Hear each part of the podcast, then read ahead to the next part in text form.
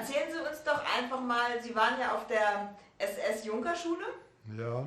Wie, wie war denn so die Stimmung unter den Schülern? Wie muss man sich das vorstellen? Wissen Sie, ich möchte, bevor wir noch von der Junkerschule sprechen, das war schon mehr oder weniger meine Hochzeit bei der Waffen-SS.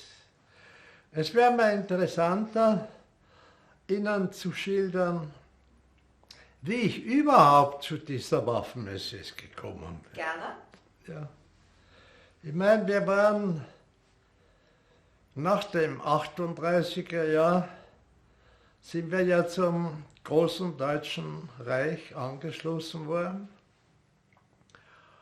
Und Adolf Hitler hatte das groß am Heldenplatz in Wien verkündet. Die Heimkehr seiner Heimat in das Großdeutsche Reich. Na kurz und gut, ich war in dieser Zeit damals bei der Hitlerjugend bereits vorher, also vor dem Anschluss. Das war im Ständestaat Österreich unter Schuschnigg verboten.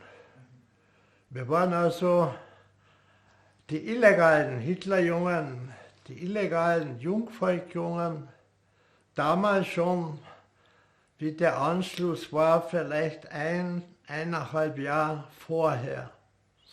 Für uns war natürlich dann der Anschluss ein großes Erlebnis, besonders wie er den ersten Besuch gemacht hat. Hitler in Klagenfurt, hat im Hotel Sandwirt gewohnt. Und der war umstellt Tag und Nacht, wo eben der Führer drinnen war und die Leute haben gesungen, nach Hause, nach Hause gehen wir nicht, bis das der Führer spricht. Na gut, und am nächsten Tag sind wir dann, die sogenannten illegalen Hitlerjungen, sind eingeladen worden, frühzeitig schon anzutreten, weil der Führer hat den Wunsch, uns persönlich zu begrüßen. Und das hat er auch gemacht, kurz bevor er wieder nach Berlin gefahren ist. Das war am 4.4.38, ich erinnere mich noch ganz genau darauf. Und da sind wir vor diesem Hotel Sandwirt angetreten. Und der hat die Front abgeschritten, wie Sie auch da hier bei dem Bild, was ich Ihnen früher gezeigt habe, sehen. Kurz und gut, ich war in der Zeit damals natürlich in der Hitlerjugend organisiert. Ich bin in die Realschule gegangen, bin dann in die Lehrerbildungsanstalt. Und dann brach der Krieg aus. Wir waren natürlich alle beängstigt, dass wir wahrscheinlich zu spät kommen werden. Der wird schon früher aussehen. Das war leider ein großer Irrtum. Kurz und gut, ich habe mich mit 17,5 Jahren freiwillig zur Waffen-SS gemeldet. Meine vorangegangenen Jahre, die Erziehung und das Erleben, war gar nicht anders möglich, als dass man als Freiwilliger zur Waffen-SS gegangen ist. Und so bin ich eben zur Waffen-SS gekommen und bin als erstes eingerückt in die SS-Kraftfahrschule Wien, habe dort alle meine Führerscheine gemacht und bin erst dann in die Rekrutendivision, besser gesagt in das SS Ersatzbataillon der 6. SS-Gebirgsdivision eingerückt. Wir hatten dort, es war in Trautenau, im Sudetengau heißt heute Trudel, hatten eine harte Ausbildung im Erzgebirge und sind dann nach drei Monaten effektiv harte Ausbildung sind wir bei Eisenbahn ganze Rekrutenbataillon verfrachtet worden, um nach Karelien zu kommen. Das heißt nach Nordfinnland, russisch Karelien, Lappland. Wir fuhren mit der Eisenbahn bis nach Danzig, ganz normale Eisenbahnwaggon dritter Klasse. Wir haben das ganze Zeug, die ganze Ausrüstung, Winterausrüstung haben wir voll bereits gefasst in der Rekrutenkaserne. Da war auch ein Pelzanrad dabei. Und kurz und gut, wir hatten das Glück noch nicht so wie die Soldaten ein Jahr vorher, dass sie eben nicht diese Winterausrüstung gehabt haben und trotzdem den schweren Winter überstehen mussten, von 41 auf 42. Darüber möchte ich nicht viel sprechen. Kurz und gut, wir sind nach Danzig. In Danzig waren wir untergebracht in einer Schule und mussten dort warten, bis unser Transportschiff fertig ist oder angekommen ist. Wir wussten aber nicht genau noch, das heißt, es wurde uns nicht bekannt gegeben noch, wo genau die Reise hingeht. Es war uns noch nicht klar, ob wir nach Osten weiter an die Ostfront kommen, direkt, oder wie es dann der Fall war, an die Lapplandfront nach Finnland, Russisch-Karelien. Also wir sind dann nach einigen Tagen sind wir verschifft worden. Das war ein umgebauter Bananendampfer, war ausgerüstet in den Kajüten unten mit äh, zweistöckigen Betten, Strohsäck. Und wir sind vorbereitet worden, dass diese Fahrt nicht ungefährlich ist.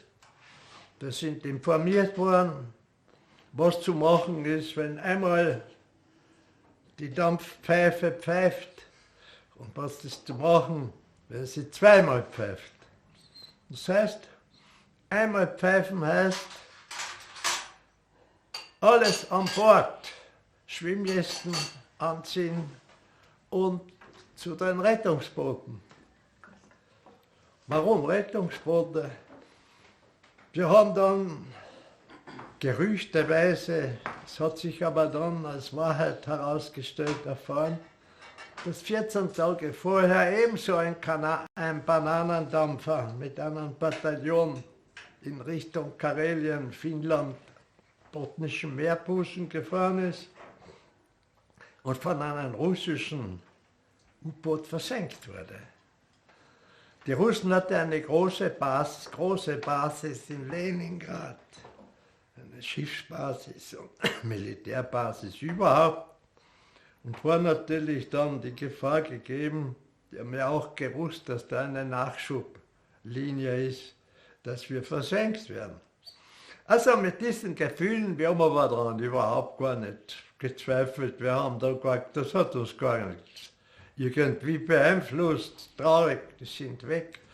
Und das, wenn uns dasselbe passieren, na, dann ist das eben Schicksal. Also wir sind von Danzig aus nach Hangö verschifft worden. Hangö war ein kleiner Hafen, westlich von der Hauptstadt von Finnland, von Helsinki. Helsinki haben wir nie gesehen. Und sind verhältnismäßig ruhig über die Ostsee hinweg, ohne Zwischenfälle. Wir haben zwar schon die Pfeifen immer benutzt bekommen, das heißt, die haben noch immer mal gepfiffen, zweimal pfeifen heißt heraus, Fliegeralarm und umgekehrt wieder für U-Boot-Alarm. Nun, von Hange aus sind wir weiter. Es sind dort bereitgestanden ein ganzer Zug mit, ich weiß nicht, wie vielen Waggonen, Aber jedenfalls, wir waren untergebracht in FIFA-Grons zu 36 Mann. Das hört sich schlecht an, war aber gar nicht so schlecht. Warum sie um links und rechts haben sie durchwegs Pritschen hineingebaut, darauf war Stroh und in der Mitte war ein Kanonenofen, ein kleiner, mit dem direkten Kamin hinaus. Und rundherum waren einige Kisten, das waren als Sitzgelegenheiten gedacht. Und so haben wir halt die Reise angetreten Richtung Norden. Das Interessante war, unterwegs sind wir öfter stehen geblieben, um warme Verpflegung zu bekommen. Und jeder musste außerdem noch einige Hutscheiter mitnehmen, damit unser kleiner Kanonenofen gespeist wird und diese Wärmespende, die wir gebraucht haben. Es war ja schon Ende Oktober und da war schon verdammt kalt in der Gegend. So sind wir also nach circa fünf, sechs Tagen diese Strecke zwischen Hangö und Ulu, das war oben im botnischen Meerbusen, eine Hafenstadt, heute noch natürlich. Unterwegs, eigenartigerweise, mussten wir auch wieder reagieren auf einen Dampfpfiff von der Lokomotive. Und zwar, wenn es aufwärts ging, zu steil, es war, waren ja schon Hügel, mussten wir alle raus und mithelfen, den Zug über diesen Hügel hinweg zu kriegen. Das war zwei, dreimal der Fall, also hat uns nichts gemacht. Wir waren junge Leute, ich war damals gerade 18 vorbei. Wir sind dann in Ulu. Ulu war ein, ein wichtiger Punkt für, als Nachschublager. Es war in Baracken das Ganze gebaut im Wald, sodass eine Fliegereinsicht nicht gegeben war. Es war dort das Magazin für Lebensmittel, für Munition, für Ausrüstung, kurz und gut alles, was eine im Kampf stehende Truppe braucht. Zu dieser Zeit war bereits die 6. SS Division, Gebirgsdivision Nord, war bereits im Einsatz. Und wir kamen ja vom SS-Ersatzbataillon der Waffen-SS Gebirgsjäger Nord aus Trautenau dazu, um eben die verschiedenen Einheiten wieder aufzufüllen. So sind wir einige Tage in Ulu geblieben und sind dann von Ulu aus weiter hinauf nach Kiastinki, wo bereits die Division im Kampf stand. Es war bereits ein Grabenkampf, das heißt, es war gestoppt worden, der Vormarsch um die wichtigsten Punkte in dieser Murmansbahn, die vom einzigen eisfreien Hafen im Eismeer herunterführte nach Leningrad. Und diese Hauptlinie war natürlich eine ganz wichtige Nachschublinie für die russische Armee. Das waren Lieferungen von den Amerikanern ständig in diesen Hafen. Von dort aus ist das herunter. Und der Divisionsauftrag war eigentlich, diese Murmansbahn zu unterbrechen sodass der Nachschub, der von Murmansk nach Leningrad rollte, unterbrochen wird. Das wurde auch gemacht durch Spähtrupp, durch Stoßtrupp, hat man diese Bahn immer wieder gesprengt, aber das war kein großer Schaden für den Gegner, weil in wenigen Tagen wurde das wieder repariert und ist weiter. Und wir haben uns gefragt, warum ist dieser Vormarsch in einen Stil Stellungskrieg umgewandelt worden? Es waren ja die Verhältnisse der Kälte, wir waren bei 40 Grad. Wir waren am Polarkreis genau. Der Nachschub hat geklappt.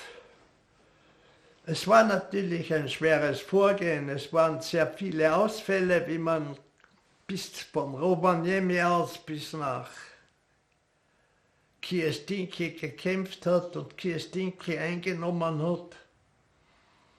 Aber es war uns nicht klar, warum man diesen erfolgreichen Vormarsch gestoppt hat. Das haben wir später erfahren. Wir waren ja damals in äh, politische und diplomatische Verhältnisse wenig informiert, hat uns eigentlich nur im Großen interessiert, aber nicht in den Einzelheiten. Und wir erfuhren dann eben, dass zwischen Finnland und Amerika kein Krieg bestand. Finnland war mit Amerika nicht im Kriegszustand. Und der Einfluss von Amerika war, besser gesagt, der Druck auf den Präsidenten von damaligen Finnland, das war der Agrarfeldmarschall Mannerheim, dass er den Vormarsch zur Unterbrechung dieser Hauptnachschublinie stoppen soll. Und das ist auch geschehen und dadurch haben wir auch nie die Murmansbahn eingenommen. Es war für die Nordarmee, die ja damals von General Feldmarschall Titel vom Oberkommando her befohlen wurde, kommandiert wurde,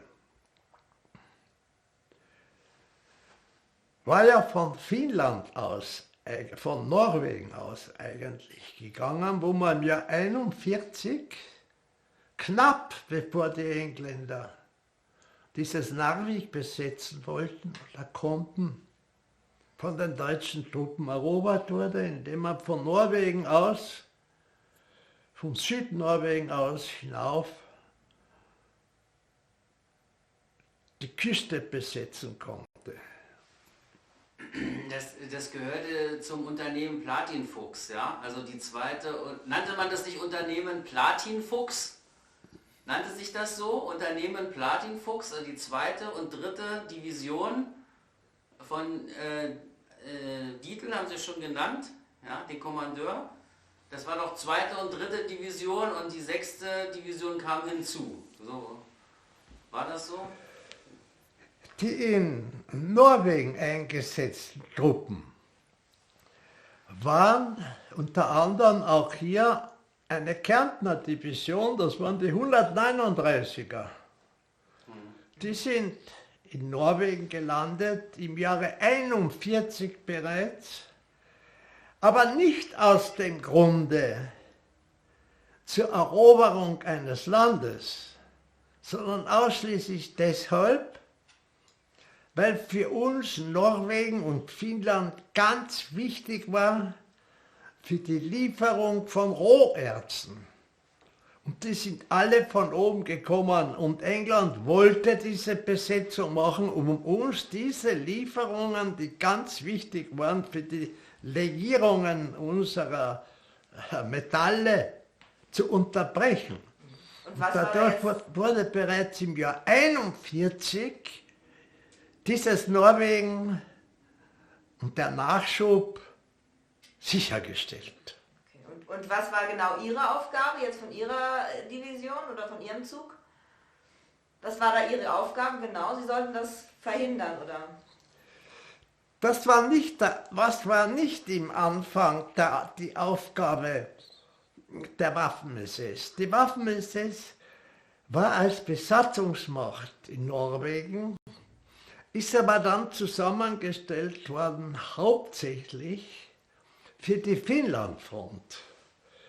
Das Norwegen war bereits von der Wehrmacht, Marine etc., Luftwaffe, war bereits erobert. Die Waffen-SS, besonders die 6. SS-Gebirgsdivision, wurde erst im Jahre 1941 in Rovaniemi, also außer direkt in Finnland, zusammengestellt.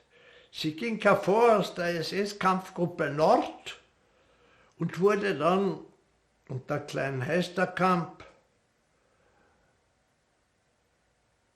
in Rovaniemi gegründet und hat von dort aus den Kampf über die Linie hinaus von Finnisch-Karelien auf Russisch-Karelien geführt, um eben in Richtung Murmansk-Bahn mit dem Auftrag, diese zu erobern, zu kämpfen. Gut so gut, ich will jetzt keinen großen Armeevortrag halten, das ist eigentlich nicht der Zweck unseres Gespräches. Unser Gespräch soll sich besonders konzentrieren auf die Waffen-SS selbst, die Entstehung, warum Waffen-SS überhaupt, die Junkerschulen und die Aufgabe im Großen, auch darüber hinaus, sollte der Krieg siegreich beendet sein. Das wäre das Thema, was wir jetzt machen werden. Und jetzt komme ich gleich zurück auf Ihre erste Frage, Junkerschule. Ich war in Finnland, wie ich Ihnen jetzt gerade erzählt habe, im Einsatz. Ich war in Jagdkommandos bei einer gewissen Obersturmführer Rübka. Der wurde berühmt dann, weil er die Aufstellung der beiden Bataillone, und zwar SS-Fallschirmjäger-Bataillone, durchgeführt hat. Die Waffen-SS hat keine Luftwaffe gehabt. Es war immer ein gewisse, also die sagen,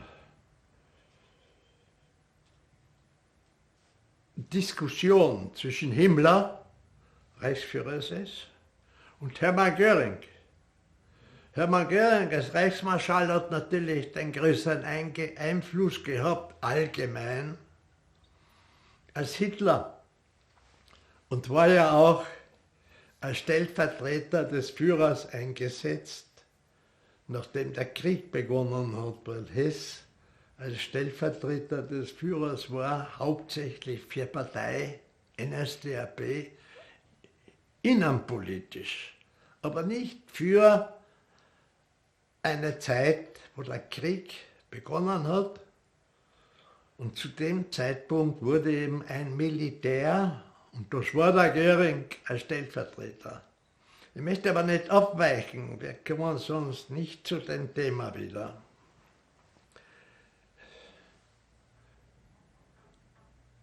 Kurz und gut,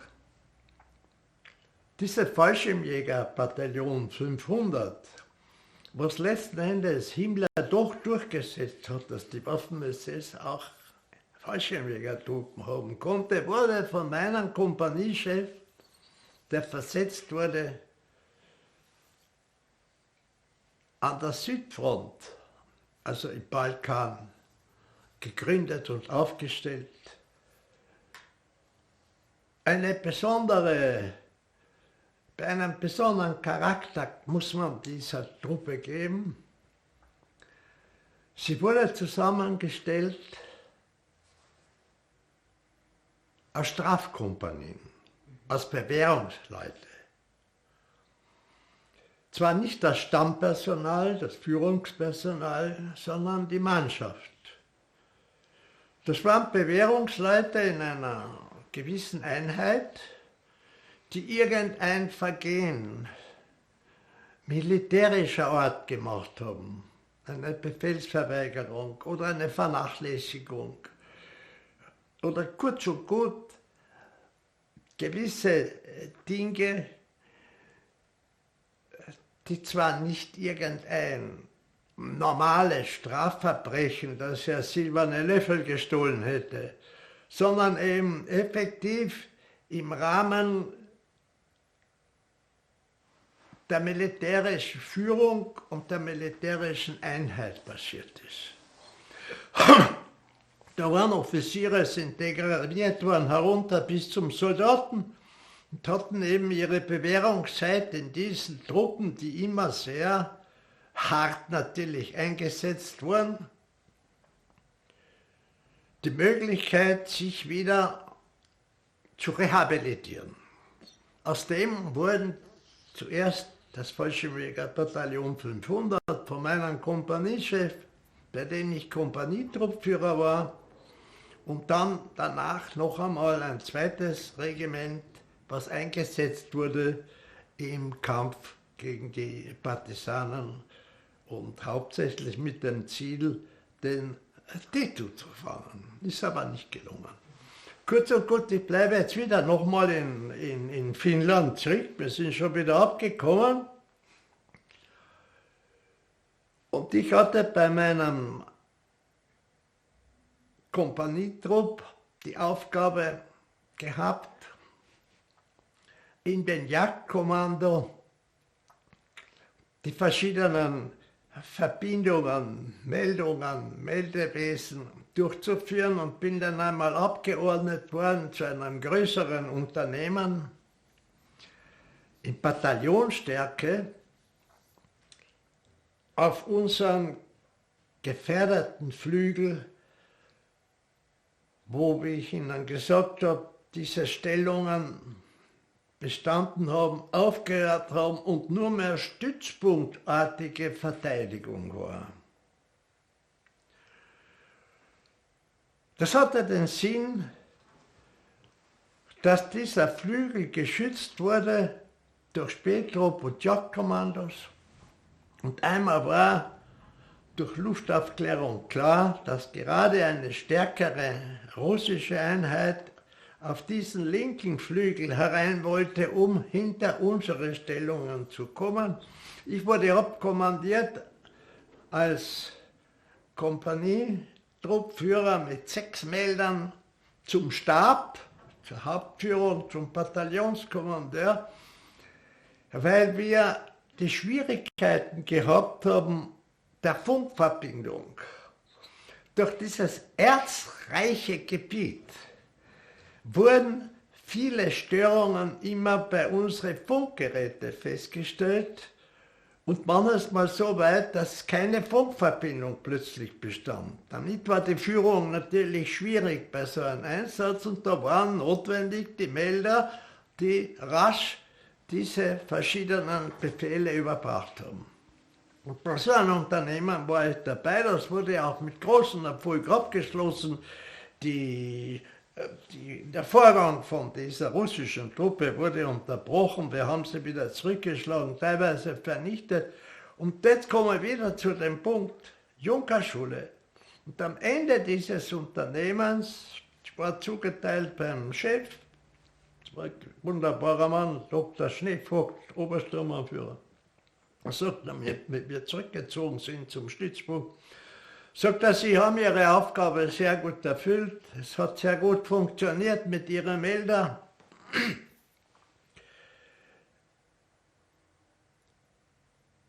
Ich stelle Ihnen jetzt eine Frage. Ich schicke Sie dafür auf die Junkerschule oder Sie können auswählen, es wird Ihnen das, das Eiserne Kreuz zweiter Klasse verliehen. War für mich natürlich eine große Überraschung im Augenblick. Ich war damals nicht einmal 19, ja. Und sage, Obersturmführer, gestatte ich mir eine freche Antwort? Ja, was haben Sie denn? Möchte beides. Hm. 14 Tage später bin ich mit dem Eisernen Kreuz auf die Junkerschule gefahren. Und jetzt kommen wir zu der Junker, zur Junkerschule. Es hat verschiedene Junkerschulen im großen Deutschen Reich gegeben. Die erste Junkerschule überhaupt, die wir hier gehabt haben, das war das ist Junkerschule Braunschweig. Die zweite, die ist extra neu gebaut worden, war eines der prächtigsten Kasernen, die besteht auch noch. Das war die Junkerschule Tölz bei München. Und schließlich waren noch einige andere, unter anderem hier in der modernen Kaserne, die wir hier in Klagenfurt haben, in Lehndorf war eine Junkerschule, fünfte. In Straßburg war auch eine. Und in Dresden. Kurz und gut, ich bin in die Junkerschule gekommen, nachdem ein Ausleselehrgang war in Ede. Das war zwischen Arnhem und Utrecht in Holland. Die haben wir gut bestanden. Es war ein Kärntner, auch mit mir, ein gewisser Viertaler. Und wie wir den Lehrgang beendet hatten mit Erfolg, haben wir unsere Bescheinigung gekriegt, unseren Fahrplan, nicht Vorplan, sondern äh, Vorschein für die Eisenbahn. Und so sind wir in eine Panzerjunkerschule in der Nähe von Hannover, in Falling-Postel, der Lüneburger Heide, abkommandiert worden. Nun, wie wir dort angekommen sind, wie es üblich ist in den Junkerschulen und überhaupt in den Schulen, damit man ein bisschen weiß, wie diese Leute einzustufen sind, war nach dem zweiten, dritten Tag war eine schriftliche Prüfung mit Fragebögen über allgemeine Fragen, Kulturfragen, Geschichte, weltanschauliche Fragen, Parteigeschichte, Strategie, Sandkasten und unter anderem natürlich auch über die Panzer, aber das war eine Panzerschule. Nun gut, die ersten Bögen diesbezüglich haben wir beide, beide Kärntner und Gebirgsjäger, recht gut ausgefüllt. Na, dann, bis zum Panzer gekommen ist, haben wir natürlich hineingeschrieben, keine Ahnung, nie gehört, Zieleinrichtung, nie gehört, Kettenwechsel beim Panzer, nie gemacht, aus. Naja, klar, am nächsten Tag waren wir natürlich sofort mit Kuppel und Steuern zum Rapport gemeldet und haben uns auch gemeldet. Ja, sagen Sie mal, wie schreiben Sie denn, was machen Sie denn dann für einen Unsinn jetzt? Ich habe keine Ahnung von diesen Sachen. Jawohl. Ja, dann sind Sie ja total falsch hier. Jawohl. Sie gehören in die Junkerschule Klagenfurt. Jawohl. Also lasst sich sofort einen Fahrbefehl ausstellen und fahren Sie nach Klagenfurt. Jawohl, danke. Wir haben uns natürlich die Hände gerieben.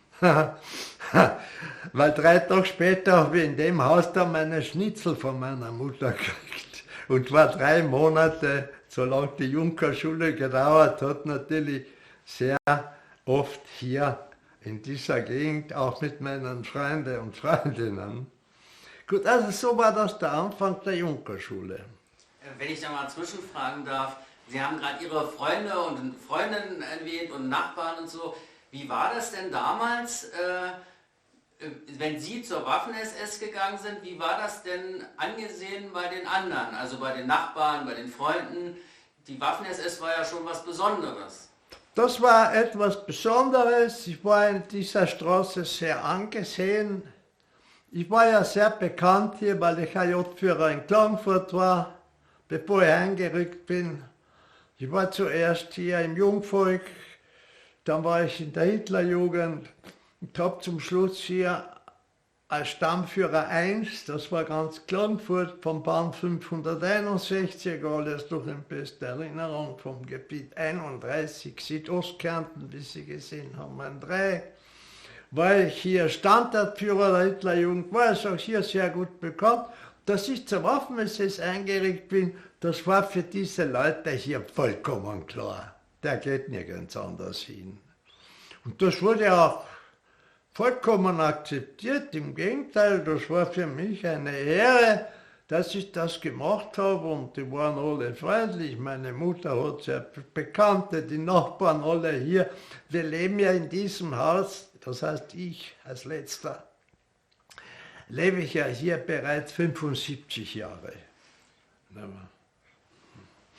Also, das ist die Frage. Also, also im, Volk, im Volk hat man schon gewusst, wenn einer zur Waffen-SS geht, dann ist das... Äh, das ist Auszeichnung.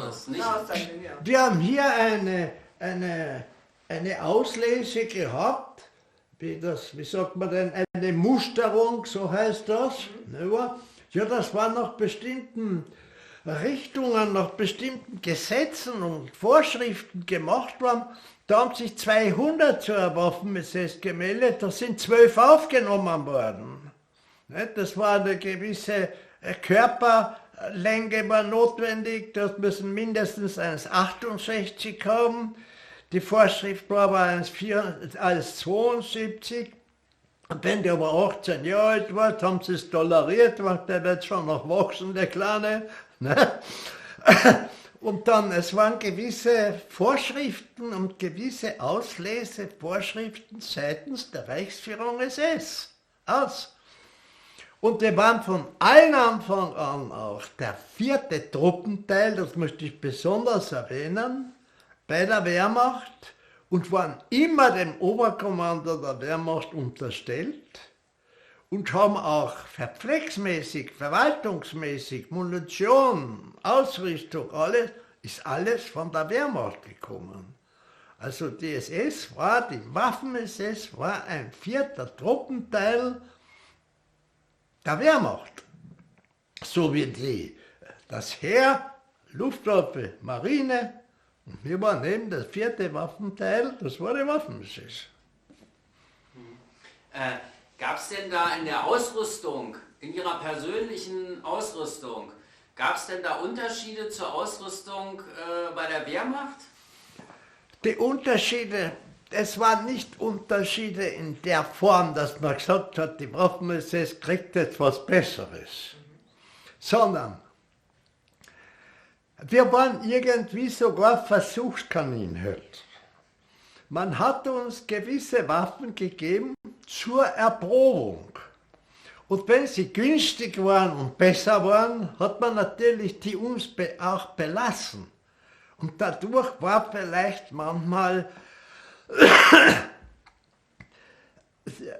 die Idee aufgekommen, die Waffen-SS ist besser ausgerüstet. Das stimmt nicht. Wir waren gut ausgerüstet, aber nicht besser. Die Wehrmacht hat genauso ihre Tarnanzeige gehabt und hat die gleichen Panzer gefahren und alles dasselbe. Nur in gewissen Dingen sind eben bei uns Waffen ausprobiert worden. Versuchswaffen, aus, das war alles. Aber sonst war kein Unterschied. Und wie hat man, wie hat man, wie hat man denn als, äh, als also ich habe eine erstaunliche Umfrage gelesen. Äh, da steht drin, äh, also wie die Wehrmachtssoldaten die Waffen-SSler gesehen haben und umgekehrt. Wie war denn Ihr Verhältnis zueinander, wenn Sie jetzt im Feld beim Kampf äh, das, mit der Wehrmacht getroffen haben? Das war überhaupt gar kein Problem. Wir haben die gleichen Soldatenheime gehabt, wir haben die gleichen Kulturvorstellungen gehabt und äh, wir haben die gleichen Transporte gehabt. Also das, das war gar kein... Äh, es war Kameradschaft. War, war Kameradschaft, aus. Es hat damals auch bei uns kein Links und kein Rechts gegeben, sondern es war einfach eine Einheit. Ne? Wir haben auch keine wie immer geartete Schwierigkeiten mit den Konfessionen gehabt, religiöse Dinge. Das war kein Problem, das war kein Thema, nie. Äh, da sind wir ja gleich bei einem ganz wichtigen Punkt, äh, nämlich äh, Thema Kameradschaft. Wie würden Sie denn jetzt mal, Sie haben gesagt, Sie waren ja Kompanieführer oder Zug, sagt man, Zug ist kleiner als, als Kompanie, ne? Ich war gar nicht bei der Die Armee. Gliederung war, sie haben gehabt, die kleinste Gliederung, das war die Gruppe. Gruppe. Vier Gruppen haben einen Zug gebildet. Und vier Züge, ich spreche jetzt nur ganz, wie es normal ist. Es hat natürlich auch Ausnahmen gegeben, je nach der Waffengattung. Aber von der Infanterie her war, wie gesagt, die Gruppe und dann vier Gruppen, die der Zug und vier Kompanien und vier Gruppen waren eine Kompanie. Ja? Eine Kompanie und wenn wir nochmal weitergehen, waren dann vier Kompanien, war das Bataillon, beziehungsweise bei den Aufklärungsabteilungen, bei den Motorisierten, war das dann nicht Bataillon, sondern war eben Abteilung. Ne? Und dann vier, fünf, je nachdem, hat es dann die Division gegeben. Ne? Und Was dann war- ist das Korps gekommen. Ah, okay. Das, mhm. Das war die Gliederung. Dann ist das Armeekorps für diese ganze, für das ganze Kampfgebiet. Was machte denn jetzt genau die Kameradschaft in Ihrer Gruppe aus? Also da, wo Sie mit Ihren Kameraden gekämpft haben, was äh, beschreiben Sie doch mal so, äh, was machte da Kameradschaft aus im Alltag, im Kampfgeschehen oder wenn Sie da äh, an der Front waren? Sie sprechen jetzt von jetzt oder von im Kampf oder Nee, im nee, Krieg? äh, im Feld. Ich spreche schon im Feld. Also wenn so eine SS-Gruppe im, im, im Feld war, was machte jetzt da äh, die, die besondere Kameradschaft aus? Die, denn von der spricht man ja heute auch oft. Schauen Sie, bei uns war das oberste Gebot, das war auch die Zeit, die das geboten hat, die Kameradschaft. Bei der Waffen-SS war zum Beispiel auch ein kleines Beispiel nur. Hat es bei dem Spind, also der Schrank, den jeder gehabt hat, hat es kein Schloss gegeben. Das war offen. Das war selbstverständlich, dass die schlimmste, allerschlimmste Sünden, die begangen werden konnten, wenn einer von dem Spind eine Zigarette stiehlt. Das waren ganz schwere Strafen, ist aber Gott sei Dank, ich weiß kein einziges Beispiel, wo das stattgefunden hat. Also das waren gewisse Richtlinien, die eigentlich ungeschrieben waren. Aber das war die Basis einer Kameradschaft. Der Kameradschaftsdiebstahl war unmöglich. Also das wirklich totales Ist Vertrauen. nie vorgekommen. Aber es waren auch alle Spinde offen. Ne? Fertig. Also hat man seinen Kameraden hundertprozentig vertraut. Ne?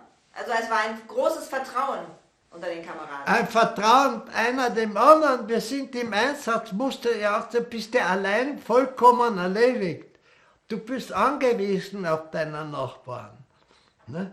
Ich habe da hier eine Zeichnung von meinem Nahkampf, meinen ersten, den ich oben im Bunker gezeichnet habe. Da hebt der andere bereits die Maschinenpistole auf mich. Ich habe als Schütze keine Maschinenpistole gehabt, sondern K98. Und ich habe genau gewusst, ich bin jetzt zu spät, aber mein Kameraden hat den zusammengeschossen, der konnte nicht mehr abdrücken. Der hat mir das Leben gerettet. Das ist Kameradschaft. Sie, Sie wussten ja auch, äh, wussten, Sie da, wussten Sie damals, dass äh, Sie, also der Russe ja, auf der anderen Seite äh, hat ja schon äh, äh, sehr, also da waren SS-Soldaten für den Russen schon ein ganz besonderer Feind. Wussten Sie das? Dass es dort unter den Russen, äh, dass es dort unter den Russen, also die SS besonders gefürchtet war als Gegner? Wussten Sie das? Natürlich, wir waren, wir waren nicht nur besonders gefürchtet, aber wir waren auch geachtet, weil wir auch fair gekämpft haben. Das war ganz klar, dass die, die Russen gegenüber, wenn sie gehört haben, den Abschnitt ist die Waffen-SS, haben die natürlich keine große Freude gehabt. Das war auch bis zum Schluss so. Und ich werde dann, ich habe da hier mein Ding, ich werde noch etwas ganz kurz vorlesen, was die, Deklaration von den Amerikanern über die Waffen-SS war. Was die Deklaration von der israelischen Armee nach dem Krieg über die Waffen-SS war. Das war einfach anders. Jetzt, ich möchte eine kurze Pause machen. Waren bei uns 60 Prozent waren Holländer, Norweger, Engländer, Russen, vom Balkan, also jedenfalls von, ich weiß nicht wie viel äh, effektiven Staaten haben wir in der Waffen-SS gehabt. Geben Sie doch mal ein Beispiel, wenn Sie sagen, fair, fair gekämpft, die Waffen-SS hat fair gekämpft. Geben Sie doch mal ein Beispiel dafür. Wie muss man sich das vorstellen? Ja, äh, wir zum Beispiel, meine ersten Feindberührungen waren alles Nahkämpfe. Wir sind mit der Aufklärungsabteilung, wie ich Ihnen gerade erwähnt habe, Obersturmbannführer Dr. Schneevogt, bei dem ich, wie gesagt, dann meine äh, Belobigung insofern gekriegt habe, dass er auf die Junkerschule befohlen wurde, war die Aufklärungsabteilung nie im Stellungskampf in Kirstinki, sondern immer am linken Flügel in losen Stützpunkten. Und unser Stützpunkt war links außen. Und wir mussten natürlich diese Stützpunkte mussten wir immer in Kontakt halten und haben die Verbindung durch Spättrupps und Stoßtrupps teilweise aufrechterhalten. Und damit ist, sind die Russen natürlich auch drauf gekommen, allein durch die Luftaufklärung haben sie ja in den zugefrorenen Seen, das war ja nur im Winter eine effektive Kriegsführung in der Form möglich, weil alles andere war Sumpfgebiet oder Wasser. Haben natürlich dann von oben gesehen die Skispuren. Und das war natürlich ein Vorteil und Nachteil für uns. Und dadurch haben die sich auch in Lauerstellung gelegt. Und dann plötzlich, wir sind hintereinander hinmarschiert und unseren Weg gemacht, der eben vorgeschrieben war, um die Aufklärung zu erfüllen. Und haben uns dann natürlich aus einer Lauerstellung heraus beschossen mit einem Fahrerüberfall. Und wir mussten dann uns ganz logischerweise sofort hinwerfen und in die Schneespur hinein, damit man gar nicht gesehen wird. Und das Wichtige war ja, dass wir unsere Ski loswerden. Sonst können sie ja nichts machen. Wir haben auch eine eigene Skibindung gehabt. Die hat mit unserer Skibindung hier, auch mit der einfachsten, überhaupt nichts zu tun gehabt. Es waren auch eigene Skischuhe notwendig. Die Skischuhe haben vorne oben eine, wie soll ich sagen, so einen Haken gehabt. Und mit denen ist man in die vorderen hineingegangen, die Ski, wenn man zum Langlauf, hat man das gebraucht, aber nicht mehr. Und damit, wenn sie sich hingeworfen haben, haben sie automatisch die Ski ausgeschalten. Ja? Und sie waren ohne Ski. Da sind wir hauptsächlich bei solchen Angriffen, die ersten sind meistens tödlich verunglückt, tödlich äh, verwundet worden. Wir sind dann drinnen gelegen und mussten uns irgendwie herauskämpfen. Und das war dann ein gemeinsamer Angriff gegen diese Richtung, woher das Feuer kam. Mit einem Befehl wurde dann mit Angriff und Hurra wurde dann gegen diese Linie bei vollem Beschuss losgestürmt. Und da haben wir meistens Glück gehabt, zwei auch Ausfälle, aber nicht so arg als wie in einem Stellungskrieg. Und haben diese Gruppe, die uns aufgelauert hat, vernichtet. Und das war der Nahkampf, den können Sie sich dort fotografieren. Er ist außerdem drinnen die Zeichnung im Fähnlein vom Henrik. In der letzten Ausgabe ist meine Zeichnung drinnen. Und dann kommst du zu diesem Nahkampf, wo wir im Vorhinein mit Handgranaten hingeworfen haben und dann, wenn die explodiert sind, auf, auch hin, weil die mussten ja auch hingehen. Da haben wir dann den Nahkampf gehabt. Da ist mit Messer auch teilweise ausgeführt worden. Ne? Und als Sie das das erste Mal erlebt haben? Das habe ich das erste Mal erlebt, da war ich noch keine 14 Tage oben. Mhm. Ne? Bin ich mit eingeteilt worden bei dem Obersturmführer Rübka im, im Jagdkommando. Da war ich mit drinnen, das war meine erste Frontberührung.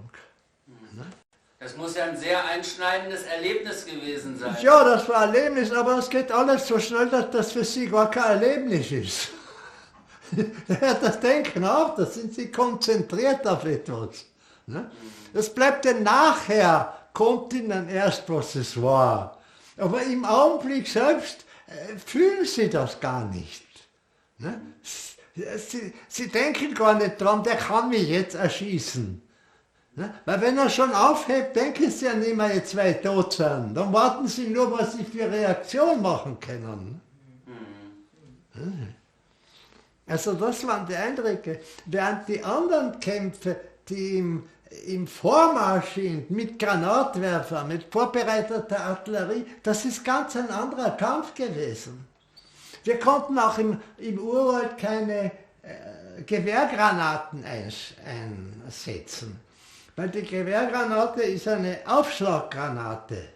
Und dann, was sie im Urwald losgeschossen haben und die sind oben auf einen härteren Zweig gekommen, sind die explodiert und die Splitter sind auf uns herunter. Also es kommt ja nur am See und in solchen Dingen, wo frei ist. Ja? Wir haben auch keine Artillerieunterstützung haben können, weil man mit einem Geschütz gar nicht weitergekommen ist. Das waren alles andere Kämpfe, andere Kampfgebiete. Hm? Wir waren in Urwald, wir waren Indianer. Ja.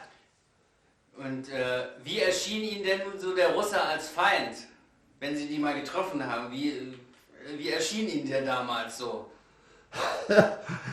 Was soll ich sagen? Wir haben natürlich reagiert. Ne? Jetzt war manchmal auch so schwierig, weil die haben sich dann auch die weißen äh, Kleider drüber gegeben. Da sind sie so viel von einem Menschen, da wusste man oft ja gar nicht, ob das jetzt nicht eine eigene Truppe ist. Auch das war schwierig, auch vorgekommen. Mhm. Dass zwei Späßtruppen sich äh, gekreuzt haben. Obwohl man gewusst haben, man ist in der gleichen Gegend, aber die sind plötzlich in einer anderen Richtung gekommen, mhm. die nicht vorgesehen war. Mhm. So die Verwundeten haben wir weggeführt in Akias. Wenn, wenn Sie so viel von diesen, von diesen Nahkämpfen, äh, haben Sie dabei auch Freunde verloren aus Ihrem Zug, also aus Ihrer Gruppe? Was verloren? Freunde oder einen Freund? Ja, natürlich haben wir, haben wir Kameraden verloren. Das war natürlich eine bittere Angelegenheit. Wenn sie den mitgeschleppt haben mit dem Acker, er lebt noch schwer verwundet und der stirbt ihnen unter den Händen. Kann gar nichts machen. Ne? Das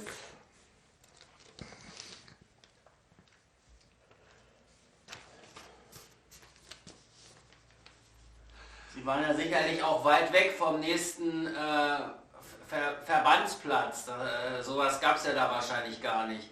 Wenn Sie so mit so kleinen Gruppen unterwegs waren. Einen Verbandsplatz gab es ja gar nicht so. Na, Verbandsplatz, da haben wir überhaupt keinen gehabt bei unseren Spätruppen den musste man zurückbringen an den Stützpunkt hinein, von dort wir weg sind. Mhm. Wir haben keinen Verbandplatz gehabt. Das wurde direkt in den Stützpunkt dann das Notwendigste behandelt und die Schwerverwundeten hat man dann zum Hauptverbandplatz zurückgebracht. Das war sehr, sehr schwierig. Mhm. Das, das war sehr, sehr schwierig. Das glaube ich. Ähm, machen wir weiter mit den Fragen? Was haben wir noch? Also, ähm, ähm, ja, äh, stimmt es eigentlich Ihrer Erfahrung nach? Man liest es manchmal in Büchern, äh, dass die Russen äh, äh Prämien ausgesetzt haben, um SS-Leute äh, zu töten. Stimmt das oder also, stimmt das nicht? Bei uns haben sie nichts ausgesetzt, weil da war nichts zum Aussetzen. wenn sie zu einzeln gekommen sind, das ist nicht vorgekommen. In meiner Gegend oben, ich sage immer meine Gegend, in dieser, in dieser Karelienfront äh, waren solche Dinge eigentlich äh, nicht. Das sind Dinge, die kommen vor im Stellungskrieg. Aber das war bei uns oben, wo wir hauptsächlich Stoßtruppkämpfe gehabt haben, aus unserem Stützpunkt heraus, ist das nicht vorgekommen. Über äh, Vergehen an diesen äh, am amerikanischen Gefangenen. Und das fand ich hochinteressant, weil bis jetzt, äh, also man sagt ja oft, die SS hat das Gegenteil gemacht, aber Sie waren ja dabei. Können Sie sich daran irgendwie erinnern? Ich kann Ihnen dazu nicht viel sagen. Warum? Die 6. SS-Gebirgsjägerdivision wurde nachdem die finnische Armee gegen die 6. Gebirgsjägerdivision auch eingesetzt wurde auf der einen Seite und auf der anderen Seite von den Russen und den Rückzug gemacht hat über Norwegen nach Europa mit dem Divisionskommandeur Klein Heisterkamp. Da war ich ja nicht mehr bei der Truppe, da war ich bei einer Junkerschule. Also kann ich über den letzten Einsatz, den Sie, diese sechste Gebirgsdivision gegen die Amerikaner gemacht hat, und letzten Endes, dass die letzten Kämpfe der 6. SS-Gebirgsdivision unter General, SS-General Klein-Heister-Kamp gemacht wurde, nichts Persönliches berichten.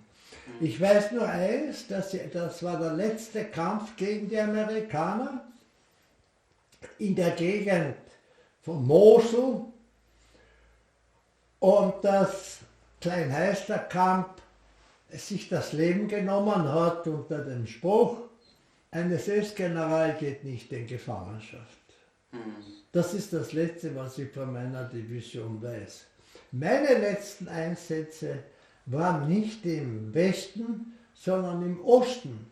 Bei der SS-Kampftruppe Trabant in der Gegend bei Wien, bei den Erdöl, na, wie sagt man denn, Erd, im Erdölgebiet von Zistersdorf mhm. hinauf nach La an der Thaya. Das war unsere letzte Front und da war ich bereits als Offizier, als O4, Verbindungsoffizier bei der Division eingesetzt. Das waren meine letzten Einsätze in, bei der Waffen-SS. Und in der Zwischenzeit, wo ich herunter bin dann zur Junkerschule, bleiben wir dabei jetzt bei meinem Abschluss, den habe ich hier gemacht in Klagenfurt bei der mhm. Junkerschule, gehen wir zurück wieder.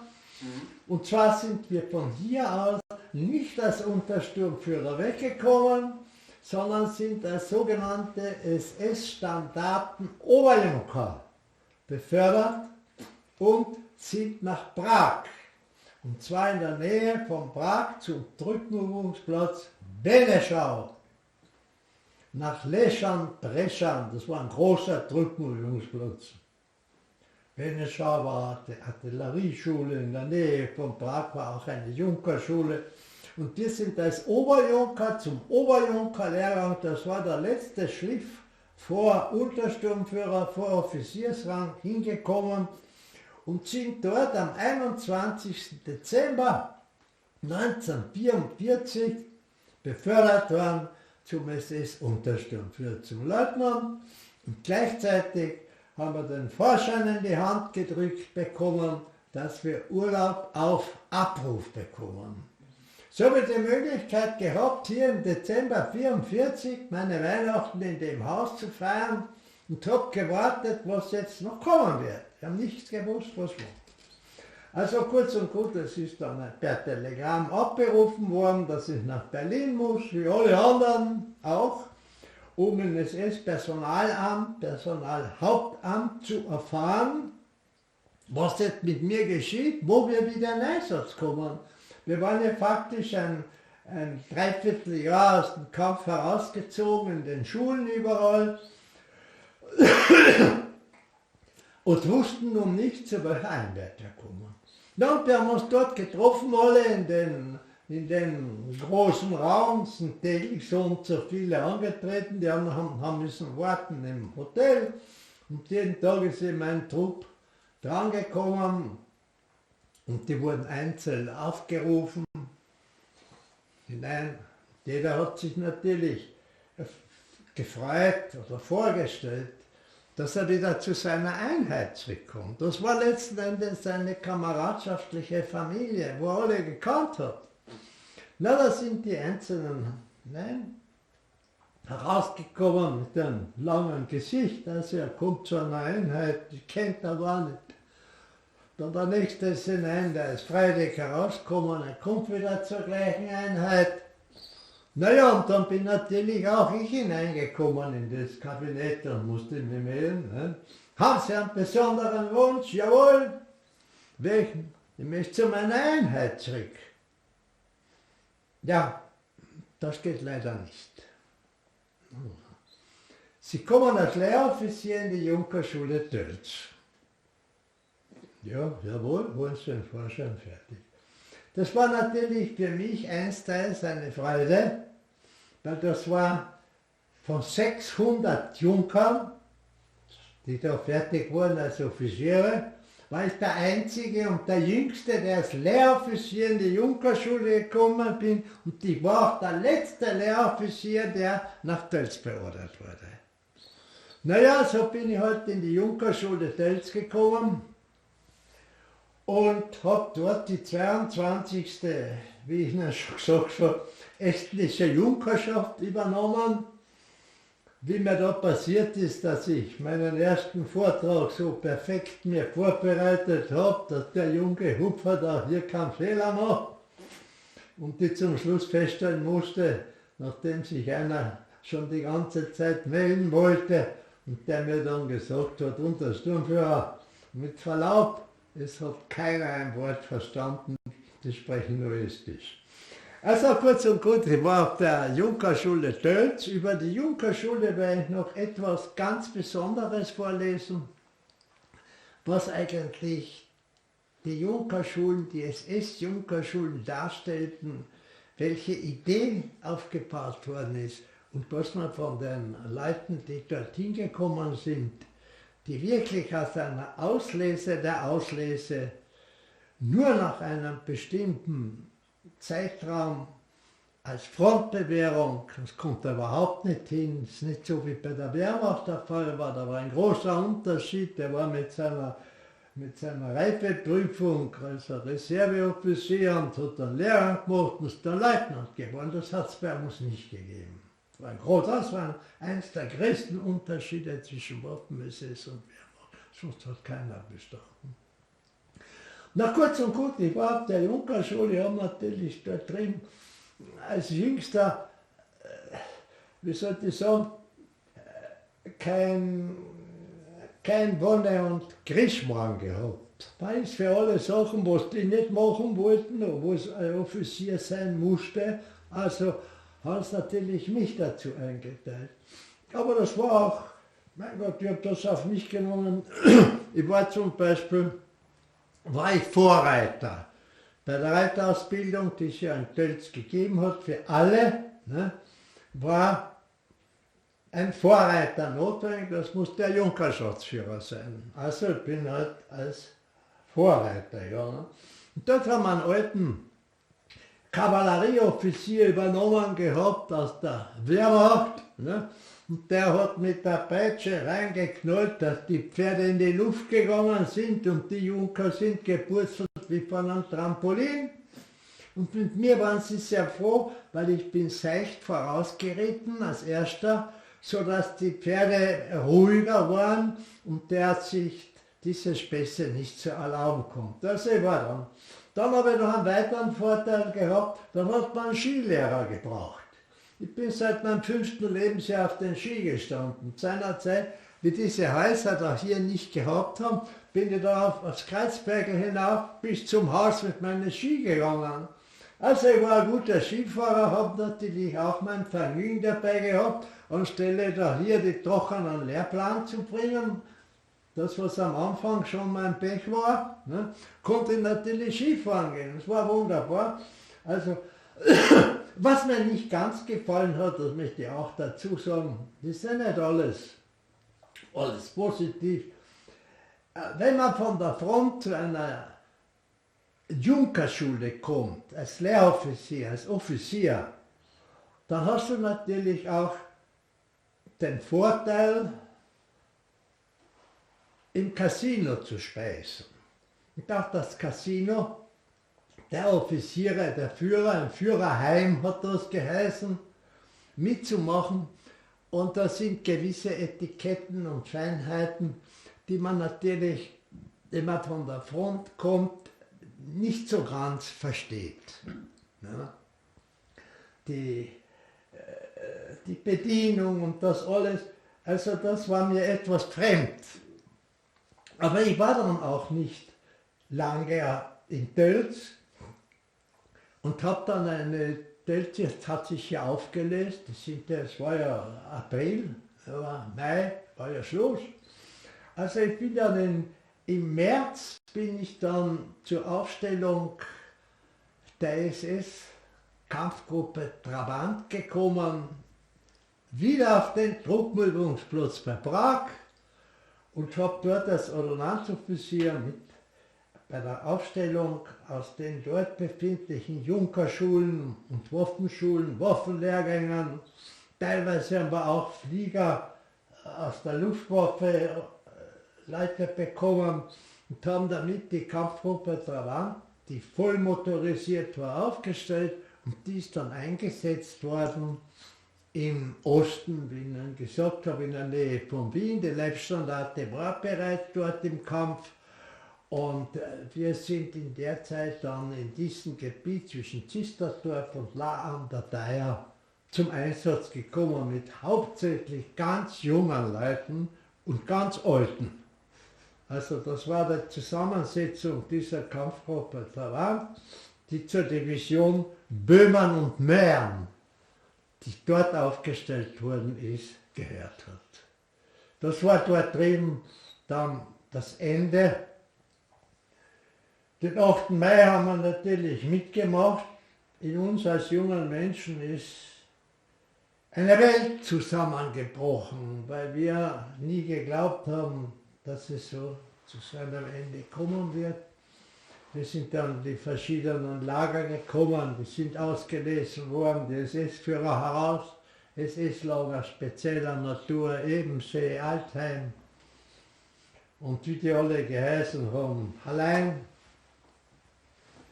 Und mir ist es gelungen,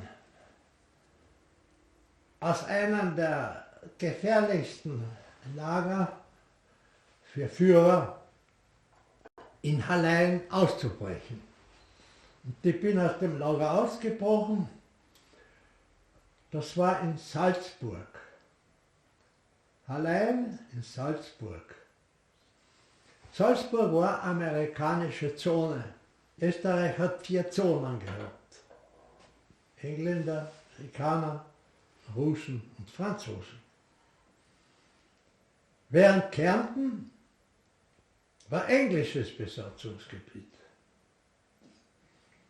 Und die Kontrolle zwischen der amerikanischen Zone, Übergang zur englischen Zone war natürlich streng, mit Ausweis und so weiter notwendig. Und dann war noch etwas, ich habe die hohen Dauern zwischen Salzburg und Kärnten gehabt.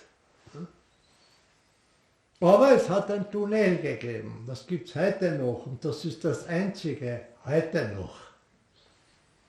Der aber eine Verbindung mir vom Lager aus drinnen schon einige Wochen vorher ausgearbeitet, mit Verbindung durch meine Mutter und eine Freundin von mir, die diese Verbindung hergestellt haben, zum Bahnvorstand von Böckstein. Böckstein ist die letzte Station vom Dauerntunnel nach Kärnten. Auf der einen Seite Böckstein, auf der anderen Seite die erste Station Malnitz. Also die Kontrolle war in Beckstein Und ich war avisiert, dass ich in den nächsten Tagen kommen werde. Und habe mich natürlich beim Bahnvorstand von Böckstein gemeldet. Der hat mich sofort nach Hause geschickt zu seiner, da, seiner Frau. Bin dort gut verpflegt worden, konnte übernachten und wurde darauf aufmerksam gemacht, wann nächsten Tag der Zug weitergeht. Und war pünktlich natürlich dabei. Hat mich dann, damals hat es noch die sogenannten Gepäckswagone gegeben, die waren gleich hinterm, hinterm Tender. Da war auch Post und so weiter drin und dann. Der hat mich sofort aufgenommen, er hat von mir eine Zigarettenspende bekommen, die ich gesammelt habe, weil die haben nicht geraucht. Die anderen haben Brot dafür. Die haben ein Brot gekriegt und die anderen Zigaretten gekriegt und sind meistens deswegen zugrunde gegangen, weil sie selbst die kleinen Portionen nicht gehabt haben. Also der hat mich sofort hinein in eine Kiste, hat einen Deckel drauf und ein paar Säcke und irgendetwas. Und so bin ich dann durch diese Grenze Dauertunnel durch und die jetzt hat mir das weggetan, nachdem die Kontrolle von den Engländern weg war, sagt er so, jetzt steig aus und kauf dir Karten. und das habe ich auch gemacht. Ich habe eine Lederweste gehabt und habe relativ ganz gut ausgeschaut, muss ich sagen. Und die anderen waren ja auch nicht anders gekleidet. Man, war ja, man hat ja nichts gehabt. Ne? Jeder hat irgendein Provisorium getragen. Etwas war zu klein, etwas zu groß, aber jedenfalls von elegant war damals noch nicht die Rede. Aber es war das ganz günstig so und ich bin dann bis zu einer, einer Vorstation hier in Klagenfurt, in Lenz, bin ich dann elegant ausgestiegen, war bei meiner Freundin hier sofort und deren Vater ist zu meiner Mutter hierher, damit sie nicht einen Schock kriegt, dass ich auf einmal hier bin. Und die hat sich schon gedacht, ja, was macht denn der auf einmal um 8 Uhr abends so bei mir, was will denn der? Ne? Also der hat dann erklärt, um was ich dreht und so bin ich dann da hier als Flüchtling effektiv, als Ausgebrochener aufgenommen worden, war zu Hause. Aber nur war das Pech, da in der Wohnung hier war eine englische Familie mit einem Offizier einquartiert, von der Besatzungsmacht. Wir waren oben, in der anderen Wohnung. Jetzt habe ich natürlich müssen vorsichtig sein mit diesen Leuten und dementsprechend für mich schwierig, weil in Klagenfurt war ja durch meine HJ-Zeit der Stammführer bei allen bekannt. Der hat mich gekannt hier. Ich bin aber dann nach Spital an der Trau und habe mein Spital an der Trau als Hilfsarbeiter bei der Baufirma, wo mein Vater Prokurist war, als, wie hat das geheißen, Volontär, habe ich meinen Titel bekommen. Ne? Also als Hilfsleiter faktisch und habe dort drin Kriegsgefangene, Deutsche, die mit mir waren, ich war der Obmann, haben dort drüben den Bauhof aufgeräumt. Ja, das war meine Funktion. Ich habe genau gewusst, also lange werde ich nicht da bleiben. Ich wollte ja weiter studieren, habe aber dadurch, dass ich ins Spital an der Trau war, meine Papiere besorgen können. Das war wichtig, die Zonenpapiere. Damals hat es eine, einen Zonenpass gegeben. Ich habe alles noch, hellrot, in vier Sprachen, dass sie von einer Zone in die andere konnten. Das mussten sie bei der Bezirkshauptmannschaft besorgen.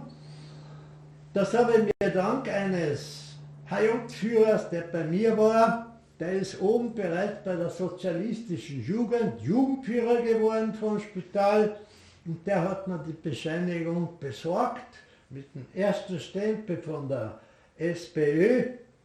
Das in dem Fall war das die S, ja, SPÖ, ja, das ist schon SPD. SPÖ, dass sie das, das erste Ding kriegt, dass doch hier, äh, wie gesagt, äh, nichts gegen mich vorliegt und, und, und, und. Kurz und kurz waren fünf wichtige Zeilen. Dadurch, dass ich den ersten Stempel gehabt hat, habe ich dann auch von der ÖVP und auch von einem anderen, war eine kommunistische Partei, und damit habe ich mich besorgt und bin nach Wien. war dann in Wien, habe inskribiert, auf weiter studiert und habe dort eine, eine reiche Großtante gehabt, eine berühmte, zwei Bücher hier über sie. Und die haben heute noch in der Staatsoper Wien im Foyer im ersten Stock eine Tafel mit ihrem Namen. Und damit ist der Name Mühlenburg unter anderem auch in, in Wien noch immer vorhanden und in Salzburg noch eine Straße auch noch, habe ich auch noch. Nein, ist auch einmal mit der Waffen, ist nicht so gut. Kurz und gut, ich habe dann in Wien studiert und im zweiten Semester haben sie mich verhaftet. Im Auftrag der, der CIC hat die österreichische Staatsbürgerschaft, äh, die österreichische Staatspolizei den Auftrag bekommen, mich zu verhaften, haben mich verhaftet, bin dann wieder zurück zu den Amerikanern, war drei Monate in Untersuchungshaft in der Roschauerlände in Wien im ersten Stock. Auf meiner Tür ist mit Kreide gestanden, Achtung, SS-Führer, Fluchtgefahr, Licht brennen lassen. Also das war meine Visitkarte. Ne? Und bin dann dann den üblichen Dingen, ich bin dann nach Ebensee in das Hauptquartier, habe meine Vernehmungen gehabt, noch einmal und noch mal immer die gleichen Fragen und bin dann, nachdem dieses Lager aufgelöst war, in das berühmteste Lager von Österreich, was in Westösterreich war, das war Glasenbach. Während hier in Kärnten war das berühmte Lager in der englischen Zone Wolfsberg. Da waren die Kärntner alle drinnen. Ich wäre auch hier hingekommen, wenn ich hier gewesen wäre. Also bin dann dort drin bis zum Schluss geblieben und bin dann nach einigen Monaten, wie allgemein die Entlassung losgegangen ist, bin ich dann entlassen worden. Damit war dann meine militärische Laufbahn beendet. Da haben Sie aber äh, großes Glück gehabt, denn äh, ich habe gehört, dass die Amerikaner auch gleich nach der Gefangennahme von SS-Verbänden oder Wehrmachtsverbänden diese den Russen Ich war gleich nach der Gefangennahme in einem speziellen SS-Lager in Altheim. Da waren ca. 3000 bis 4000 Leute im Sumpf, die waren nicht schlechter dran, also nicht besser dran als wie die in den Rheinwiesen. Wir haben nichts zu fressen bekommen, außer äh, Dürr, Dörrgemüse im Wasser gekocht und 20 Mann haben einen Leib Brot pro Tag bekommen. Ich war auf 36 Kilo abgemagert und äh, kurz und gut, wir waren umstellt von den Schermenpanzern und die Leute, die äh, als etwas schwach schon, aber verwundet ins Laue gekommen sind, sind alle gestorben. Von dort aus haben wir dann die Lagertour mitgemacht, wie ich gerade gesagt habe, ausgelesen, die verschiedenen äh, Ränge und Ding. Einige sind entlassen worden, sind dann wieder nach Ebensee, das ehemalige KZ. Von Ebensee nach Allein, wo ich dann war noch, da bin ich ausgebrochen. Und so ist dann, so hat dann eigentlich der Krieg geendet für mhm. uns. Äh Warum glauben Sie, haben denn Amerikaner jetzt deutsche Kriegsgefangene den Russen geschenkt? Das war eine besondere Sache, die ich auch eine Kurzgeschichte machen und erzählen möchte. Wie ich gesagt habe, waren wir auf der Ostfront dort da, allein an der Theier, Zisterdorf Wien. Dort haben sich gesammelte Leibstandarte, Totenkopfverbände und auch unsere, unser Verband in der Nähe von Linz. Das war so ein Tal, ein rundes Tal, umringt von Hügeln. Und da hat man alle Gefangenen, die dort hineingekommen sind, die haben ja alle nach Westen gestrebt, damit sie zum Amerikaner kommen, in den Glauben, nur nicht zu den Russen. So war ich auch mit meiner Einheit. Ich habe 60 Fahrzeuge damals kommandiert als, Offizier, als, als Verbindungsoffizier. Hauptsächlich Beiwagenmaschinen. Nun,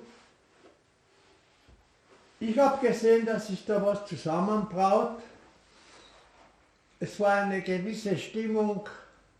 Auf der einen Seite wussten wir, dass die Russen nachrücken, auf der anderen Seite wussten wir, dass die uns doch hier nicht mehr weiterlassen, dass das, es ist eine eigenartige Stimmung. Der Krieg war kurz aus, das war dem 8. Mai. Und ich habe Befehl gegeben meinen Leuten, die Beiwegen von den Maschinen abzumontieren, als Solomaschine zu gebrauchen. Das haben auch einige befolgt. Ich habe keine Befehlsmacht mehr gehabt. Der Krieg war ja vorbei. Das haben einige gemacht, andere haben es nicht gemacht, weil sie natürlich in ihre in ihre Beiwegen gewisse Schätze unter Anführungszeichen drinnen gehabt haben, die man, wenn man auf einer Solomaschine mit einem Rucksack fährt, nicht mehr mitführen kann. Und verschiedene andere haben ihnen geglaubt, dass das äh, nicht richtig ist. Ich habe abmontiert und die Leute, das waren circa zwölf, bin voraus, die haben die Maschine durch den Wald hochgeschoben, über diesen Hügel, wo da oben schon die Panzer gefahren sind sind auf die andere Seite hinunter und sind dadurch den Amerikanern in die Arme gelaufen, in der Nähe von Salzburg. Und da haben wir vernommen, dass alle, die dort geblieben sind, jetzt diese Frage zu beantworten, alle ausgeliefert worden sind an die Russen. Die Amerikaner haben sich entledigt dieser Leute weil dadurch auch die Verpflegung nicht äh, so problematisch war, obwohl sie zum Fressen genug gehabt haben, der uns haben sie nichts gegeben. Und so bin ich dann gelandet mit meiner Einheit, mit meinem Rest meiner Einheit bei den Amerikanern. Und dann kommt ein eigenartiger Zufall, nach circa 10, 15 Jahren ruft jemand meine Mutter an und fragt, wo ich bin. Ich habe gesagt, ich bin in Marokko bin in Marokko. Ich war zuerst 30 Jahre in Marokko und jetzt 25 in Südamerika. Ja, was er denn will. Er möchte sich nur bedanken. Er war bei meiner Einheit die letzten Tage da in der Nähe von Linz und da ist mit mir mitgegangen aufgrund meines Befehls und sein Bruder nicht. Sein Bruder ist acht Jahre in russische Gefangenschaft gekommen. Jetzt geht's wieder, ja. Okay. Ja. Ja, geht wieder. Hm? Zusammen. Ja, ja, ja, ja. Geht? Ja. Wie ich schon vorher gesagt habe, bei den Waffen ist es der vierte Truppenteil der Wehrmacht, das braucht man nicht wiederholen, aber besonders betonen. Die Waffen-SS war eine Elitetruppe, von ca. 910.000 Mann besonderer Auslese, wobei eine halbe Million Freiwilliger fremder Nationalitäten aus ganz Europa und darüber hinaus mit Hunderttausenden deutscher Freiwillige die Mühen und die Gefahren eines harten Krieges teilten. Kein Gesetz zwang diese europäischen Freiwilligen, sich in das deutsche Feldheer einzureihen. Für sie galt ausschließlich der Befehl des Gewissens. Tausende sind im Kampfe gegen den Bolschewismus gefallen einer großen Idee haben sie ihr Leben verschrieben und geopfert. Niemals haben sich Soldaten einer Truppe kräftiger in die Tafeln der Kriegsgeschichte eingemeißelt als diese Männer. Für ihren selbstlosen Einsatz haben sie keinen Dank geerntet. Als Heimkehrer wurden sie vielfach verschmäht, wegen Landesverrat vor Gericht gestellt und bevölkerten die Kerker ihrer Heimatländer. Ihr Nachkriegsschicksal war nicht weniger hart als jenes ihrer deutschen Kampfkameraden.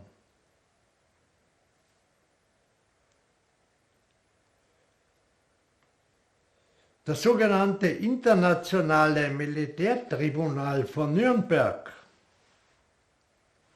wo Sieger gegen Besiegte zu Gericht saßen, hat im Kriegsverbrecherprozess am 1. Oktober 1946 die Waffen-SS als verbrecherische Organisation erklärt. Allerdings, der Bundesminister für Justiz der Bundesrepublik stellte doch in einem Schreiben vom 2. Januar 1961 Geschäftszoll 9250 1 225 244 60 klar die Urteile des Internationalen Militärtribunals Nürnberg haben keine Rechtskraft. Führende Politiker, Rechtsexperten und Medien der Bundesrepublik Deutschland bezeichneten die alliierten Tribunale eindeutig als rechtsstaatswidrig. Die Generale, die dort zum Tode verurteilt worden sind, müssen rehabilitiert werden. Der SPD-Nachkriegsvorsitzende Schumacher, der selbst während des Krieges im KZ war, reichte kollektiv der Waffen-SS die Hand Soldaten der Waffen-SS sind Soldaten wie andere auch, erklärte Konrad Adenauer als erster Bundeskanzler der Bundesrepublik. Gemäß des Erlasses des Bundesministeriums für Inneres in Österreich am 26. Mai 1946 waren Soldaten der Waffen-SS auch nicht registrierungspflichtig, wie es alle Mitglieder der NSDAP und deren Gliederungen waren. Freund und Feind waren sich einig, dass in der Waffen-SS ein Kriegertum kämpfte, das von keiner anderen Truppe erreicht oder sogar übertroffen wurde. In den letzten Monaten des Zweiten Weltkrieges wurde von der US-Armee eine Güteskala aufgestellt. Wobei bei der deutschen Wehrmacht festgestellt wurde von dieser amerikanischen Statistik. An dritter Stelle dieser Skala befand sich die Panzertruppe. In der zweiten Stelle dieser Skala standen die Fallschirmjäger und die beste deutsche Truppe erklärten in den Augen der Amerikaner die Waffen-SS, die sich im Laufe des Krieges zu einer einzigen Elitetruppe zusammensetzte mit europäischem Charakter. Das wollte ich vorgelesen haben, weil das ist ein Grundprinzip, was wir festhalten wollen. Festhalten wollen für andere Generationen, die danach kommen, die so viel Unsinn und so viel Lügen erfahren werden über die Waffen-SS, was sich allerdings im Laufe der Zeit, Gott sei Dank, als unwahr herausgestellt hat. Mhm. Ich möchte jetzt noch über die Führerschulen der Waffen-SS einige Worte sagen. Okay. Können wir da abstellen? Ich muss was holen gehen. Ja, ja, ja. klar, machen wir.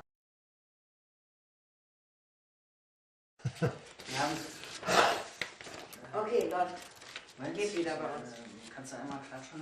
Ja. ja, ja. Hier. Mhm.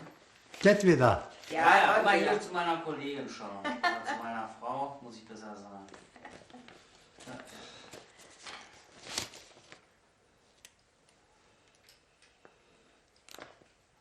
Geht wieder, Sie können gerne.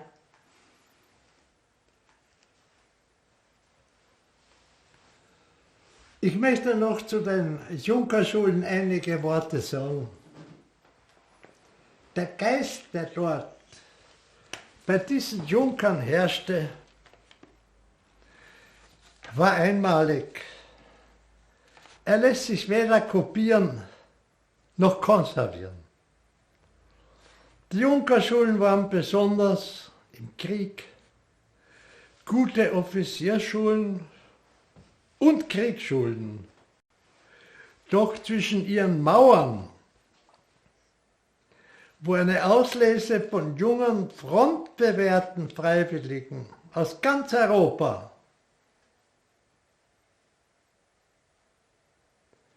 vertreten war, wuchs der Gedanke eines neuen Europas, einer großzügigen und faszinierenden Neugestaltung. Die gemeinsame übernationale ideologische Überzeugung hinderte die Brücke zwischen den ehrwürdigen Traditionen des westlichen Abendlandes, die es zu schweißen und zu erhalten galt. Und dazu noch die Errungenschaften für ein neues Zeitalter.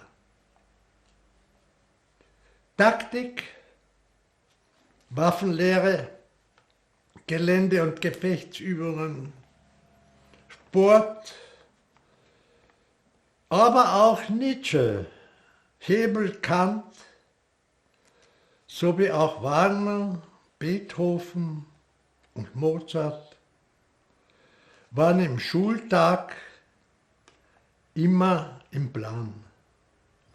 Eine weltoffene, lebensbejahende und positive Weltanschauung mit viel Geist und Humor bildeten so den Charakter der jungen Offiziere und Führer eines weltbekannten Truppenteils. Diese Erziehung hat es uns später auch leichter gemacht, einen verlorenen Krieg zu überleben und sich in einer neuen, fremden Welt zurechtzufinden. Ob Braunschweig, Dölz, Klagenfurt oder andere Schulen auch hießen, sie waren vor allem Schulen des Charakters. Das möchte ich zu den Junkerschulen noch sagen. Der Verlust bei der Waffen-SS oder der Waffen-SS war natürlich auch dementsprechend durch diese Einsätze sehr groß. Jeder Dritte fiel am Felde oder wurde ermordet. In diesen Rahmen hinein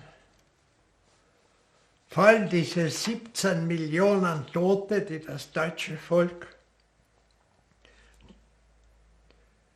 mit 11,4 Millionen nach dem Kriege gehabt hat, wo wir immer daran denken müssen, dass es selten ein Volk gegeben hat, was für seine Zukunft solche Opfer gebracht hat. Das wollte ich auch noch gesagt haben. Mhm. Jo. Hast du noch irgendwas? Nee.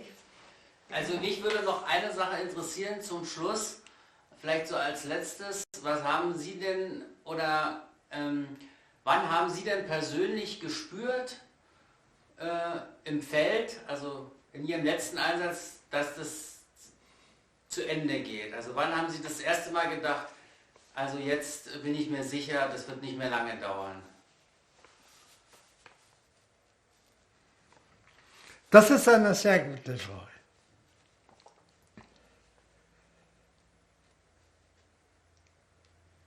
Wir haben nicht geglaubt, dass es zu Ende geht. Wir haben nicht geglaubt, dass wir diesen Krieg verlieren werden. Auch wenn wir schon im eigenen Land, im eigenen Heimatland noch vormarschiert sind, um die letzten Bastionen bei Wien, die ich dann gesagt habe, Zistersdorf ist außerhalb von Wien in der Nähe, eine halbe Stunde mit dem Auto, haben wir nie daran gezweifelt, dass der Krieg so enden wird. Es war einfach nicht vorhanden. Und umso mehr war es dann, dass in uns alles zusammengebrochen ist. Hm. Wie dieser sogenannte Tag der Befreiung gekommen ist. Hm. Anders kann ich ja nicht sagen. Hm. Das heißt, bis dahin haben Sie das, haben Sie das versucht zu verdrängen wie sie, dass, dass es dazu kommen könnte, ja, weil man hat ja schon Anzeichen gesehen. Sie haben ja gesagt, da kamen nur noch ganz junge oder ganz alte Soldaten.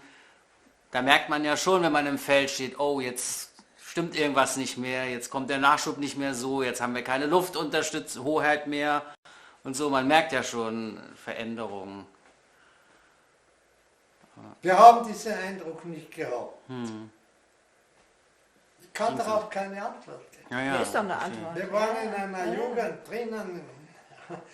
Ob das sehr gescheit war, ist eine andere Sache. Jedenfalls, es war nicht vorhanden. Hm. Wir haben hm. nicht geglaubt, dass es so wird.